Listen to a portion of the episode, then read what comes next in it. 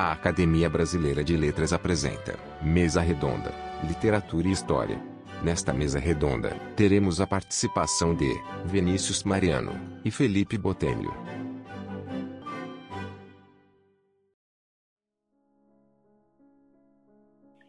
Olá, é, meu nome é Vinícius Mariano de Carvalho. Eu sou professor de estudos brasileiros no King's College London e diretor do King's Brazil Institute. O King's Brazil Institute é uma instituição que já existe dentro do King's College London por 10 anos e que tem como objetivo principal uh, estabelecer pontes de diálogos entre o Brasil e o Reino Unido, especialmente favorecendo o intercâmbio e trocas acadêmicas e, especialmente ainda, é, favorecendo uma compreensão de Brasil aqui no contexto do Reino Unido e europeu em geral. Olá, eu sou Felipe Botelho Correia, Sou também colega do, do Vinícius no King's, uh, sou professor da Faculdade de Artes e Humanidades uh, no King's College. E a, a literatura brasileira uh, faz parte do meu, do meu trabalho, assim como a questão da história cultural. Então, nesse sentido, o meu trabalho é um pouco interdisciplinar, principalmente da questão da história moderna, a partir do século XIX, e a literatura brasileira é, como é que isso é, acontece, essas relações. E hoje, é, o nosso tema, pelo que eu, é, pelo que eu tenho entendido, é, que trataremos de, principalmente dessa questão de literatura e história nesse pequeno podcast. Nós gostaríamos de agradecer à Academia Brasileira de Letras pelo convite a fazer parte dessa série de podcasts. Para nós é uma grande honra é, de compartilhar um pouco da, das nossas reflexões aqui é, com os colegas, todos que são ouvintes desse podcast, e especialmente é, para os colegas da Academia Brasileira de Letras, que tem sido uma parceira histórica do King's Brazil Institute, com uma série de colaborações e intercâmbios que tem sempre contribuído muito para o nosso trabalho aqui. Como o Felipe disse, nossa, nossa ideia hoje é discutir um pouco essa temática de literatura e história. É, bom, há uma grande quantidade de literatura acadêmica sobre esse tema e não seria possível sumarizá-la ou, ou tentar resumir todo o debate em torno da questão das relações entre literatura e história. O que é interessante notar, contudo, é que é, sempre que se trata desses dois termos em conjunto, a, a, gente fica remetido a uma certa, a uma certa referência de, de, de que há uma necessidade de literatura com um certo comprometimento com a história, como se a história fosse objetiva, como se a história fosse uma, uma forma de narrativa é, que estivesse mais afeita a construção da verdade do que a literatura. Ou seja, normalmente se faz essa relação de que ah, bom, a literatura, a ficção, é como se fosse uma, uma mentira, enquanto a história e a historiografia fosse uma verdade. Isso foi muito claro na, nas lutas, especialmente, digamos, nas lutas estéticas em torno do realismo e naturalismo, que tentavam submeter a literatura diretamente a, a, esse tipo de linguagem com uma certa ou quase, ou buscando uma precisão científica, como se fosse possível, ou como se fosse mesmo a história é, feita e escrita por uma base científica.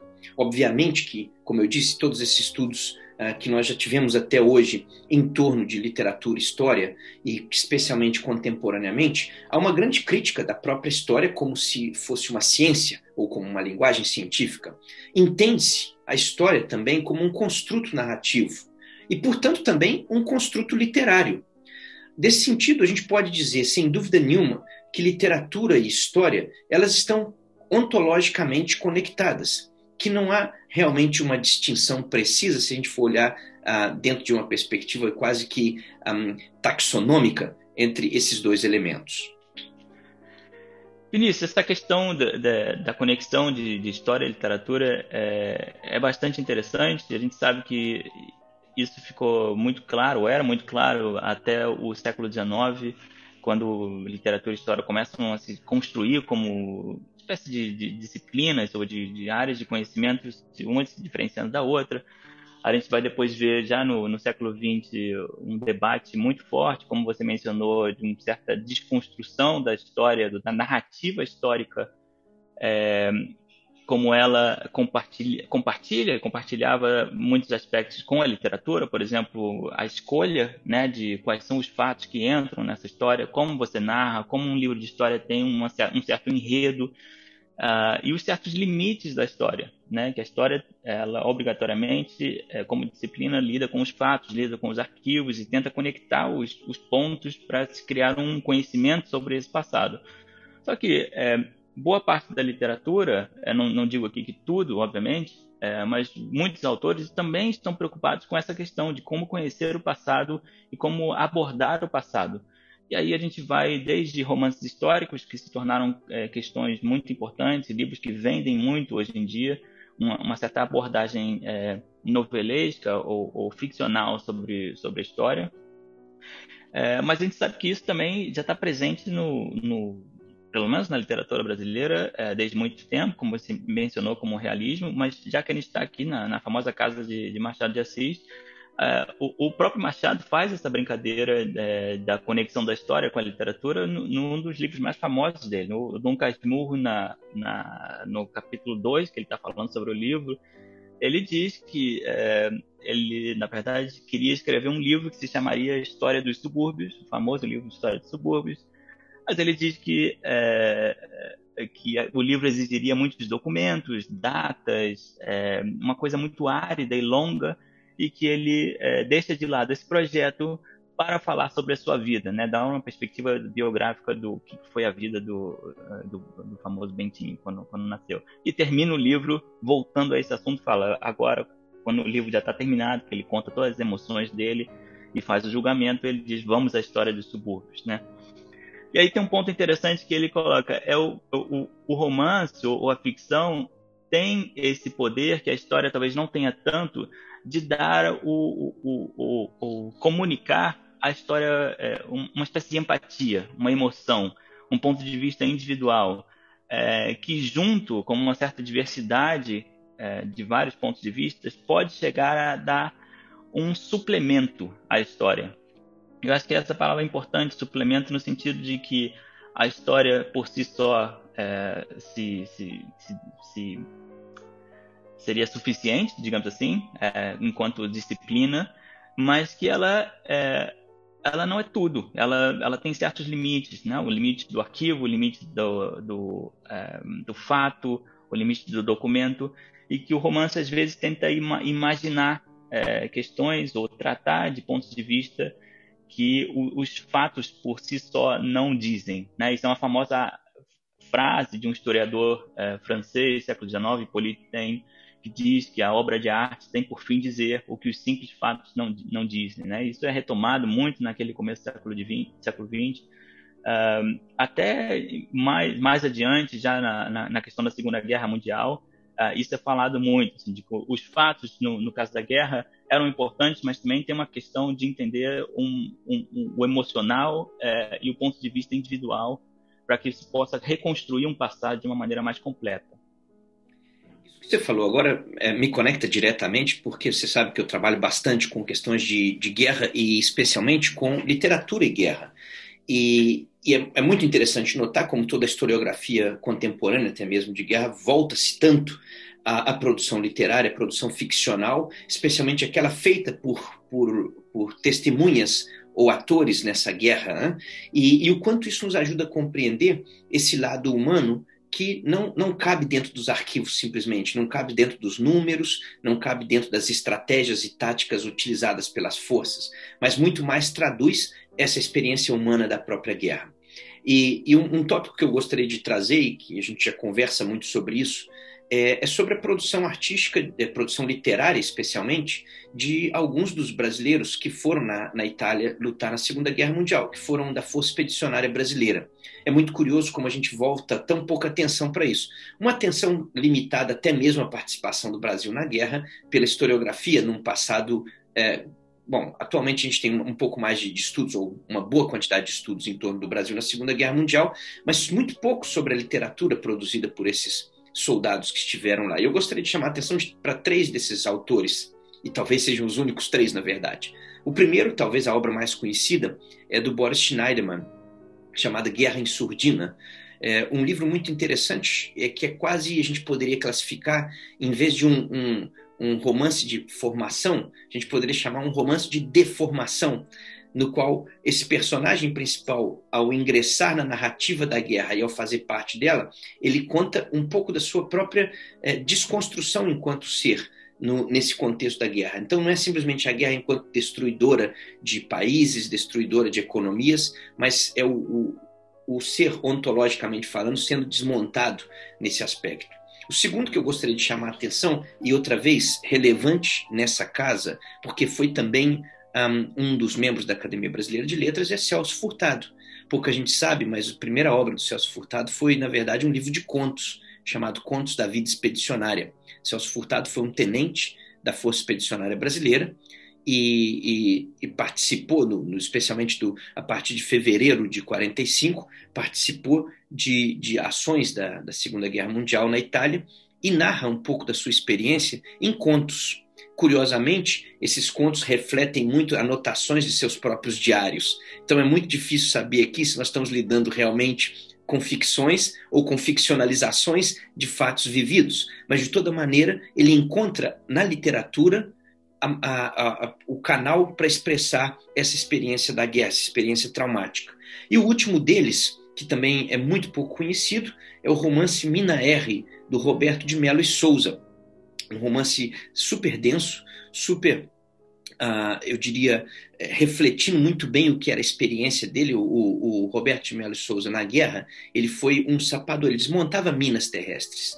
E, e a narrativa toda acontece durante o processo é, durante o processo de desmontar uma mina, a suposta mina R, mais difícil de todas, como acontece um grande fluxo de consciência em que é, esse personagem revisa, revisita toda a sua vida, desde a infância, misturando com situações do presente. Mas isso é tudo feito numa linguagem, e o romance é publicado em 71, mas numa linguagem bastante modernista, digamos assim. Né? É um romance que não tem, não tem início, né?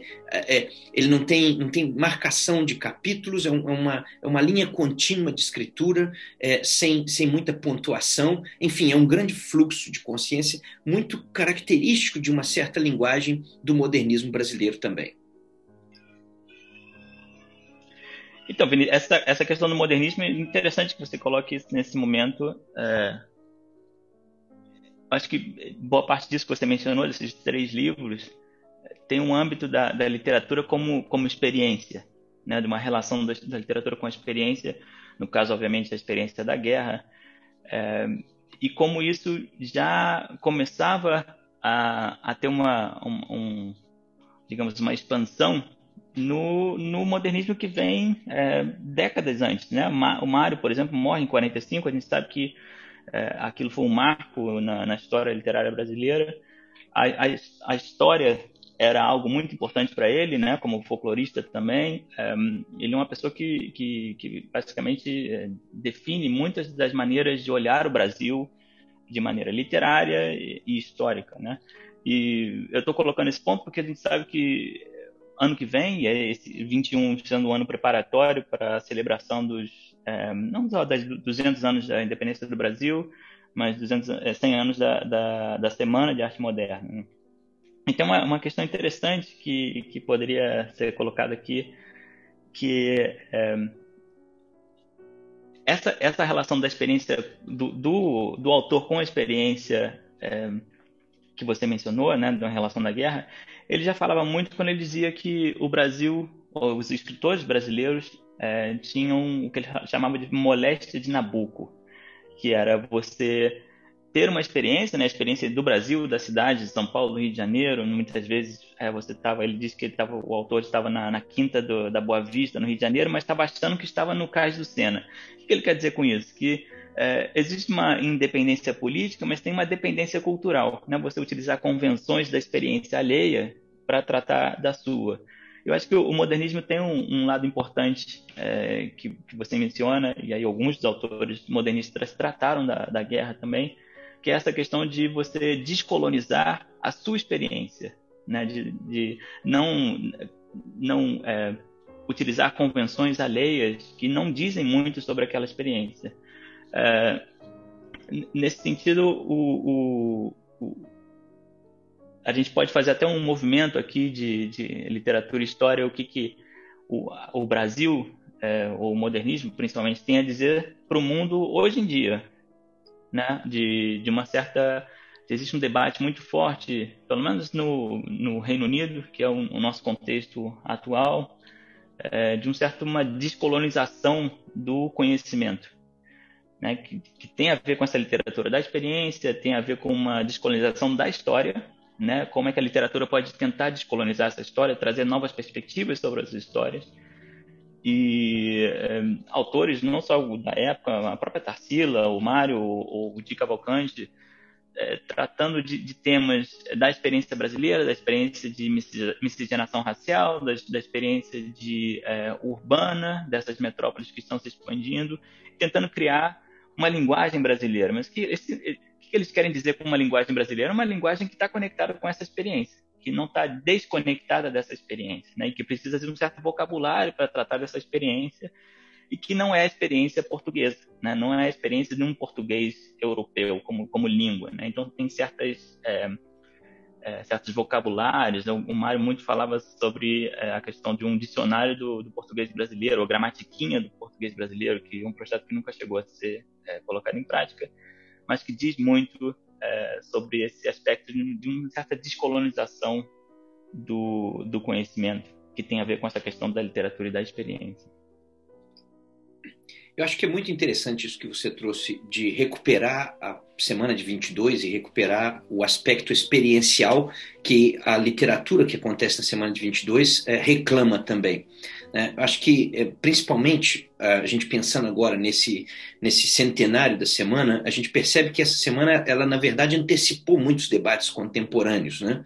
E, portanto, celebrar a Semana de Arte Moderna, eu acho que ela não é apenas um ato memorialístico, mas é, é, também uma maneira, talvez até, de entender o quanto a Semana de Arte Moderna ela não é apenas um fato histórico, mas é muito mais a definição de um modelo de se contar a história brasileira. Né, de se narrar a história brasileira. Os elementos que você trouxe aí, que, que foram muito caros aos autores e artistas da, da Semana de 22, eles foram elementos que definiram e delimitaram todo um, um discurso historiográfico e um discurso da, da, da, da, reflexão em torno do que é Brasil um, por todo o século XX e que continuam até hoje são temáticas que, que ainda estão candentes, são temáticas que ainda não estão resolvidas. Ou seja, a Semana de Arte Moderna ela é quase a primeira página de uma autobiografia brasileira.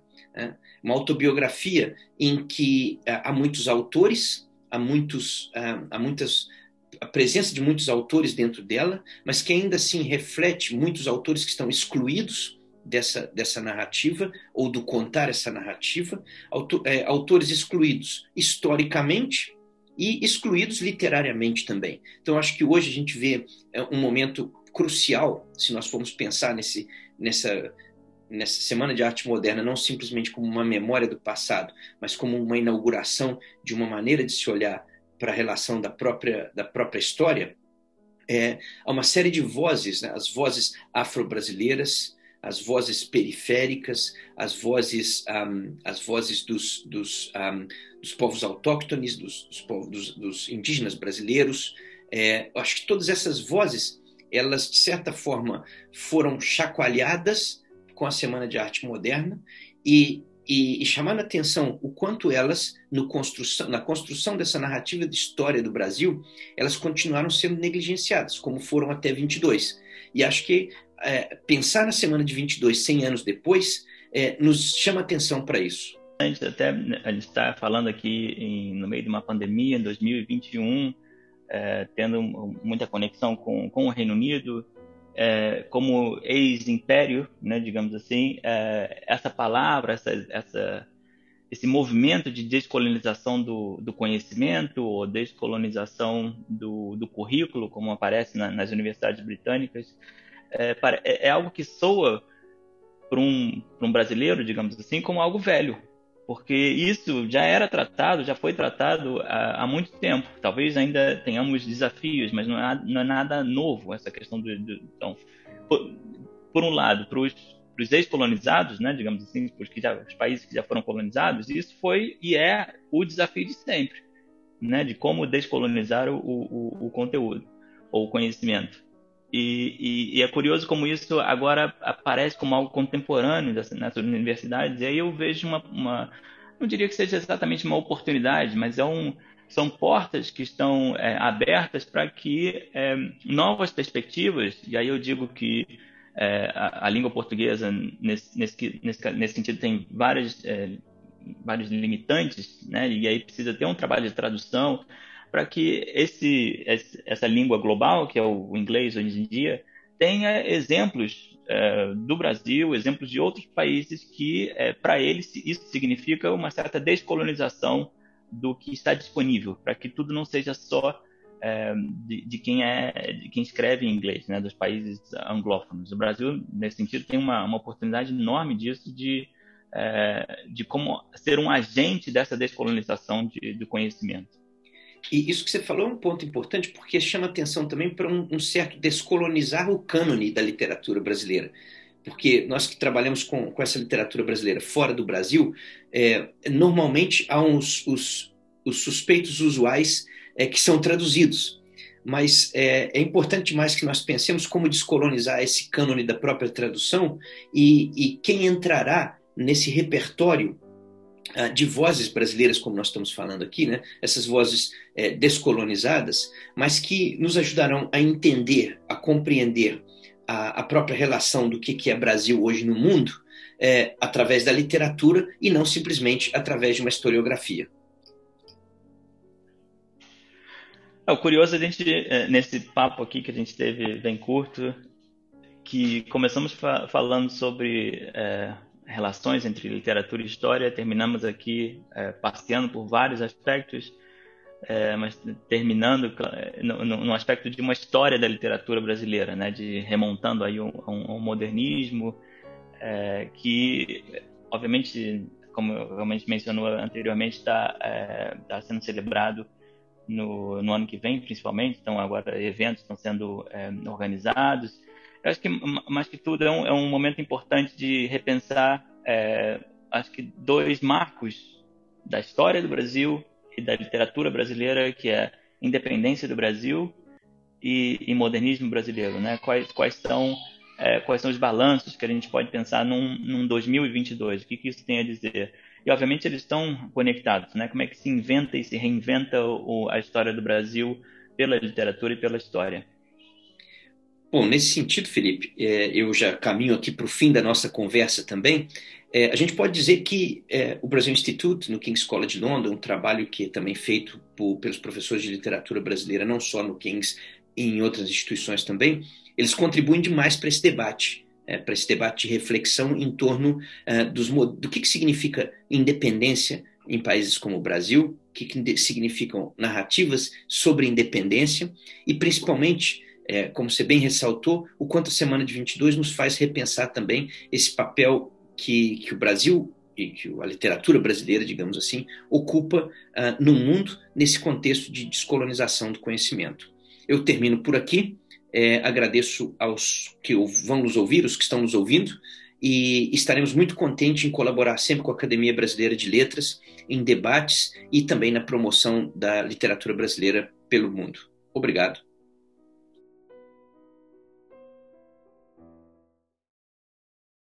Você pode acessar todos os podcasts da academia através do nosso site. Acesse pelo link www.academia.org.br/podcast.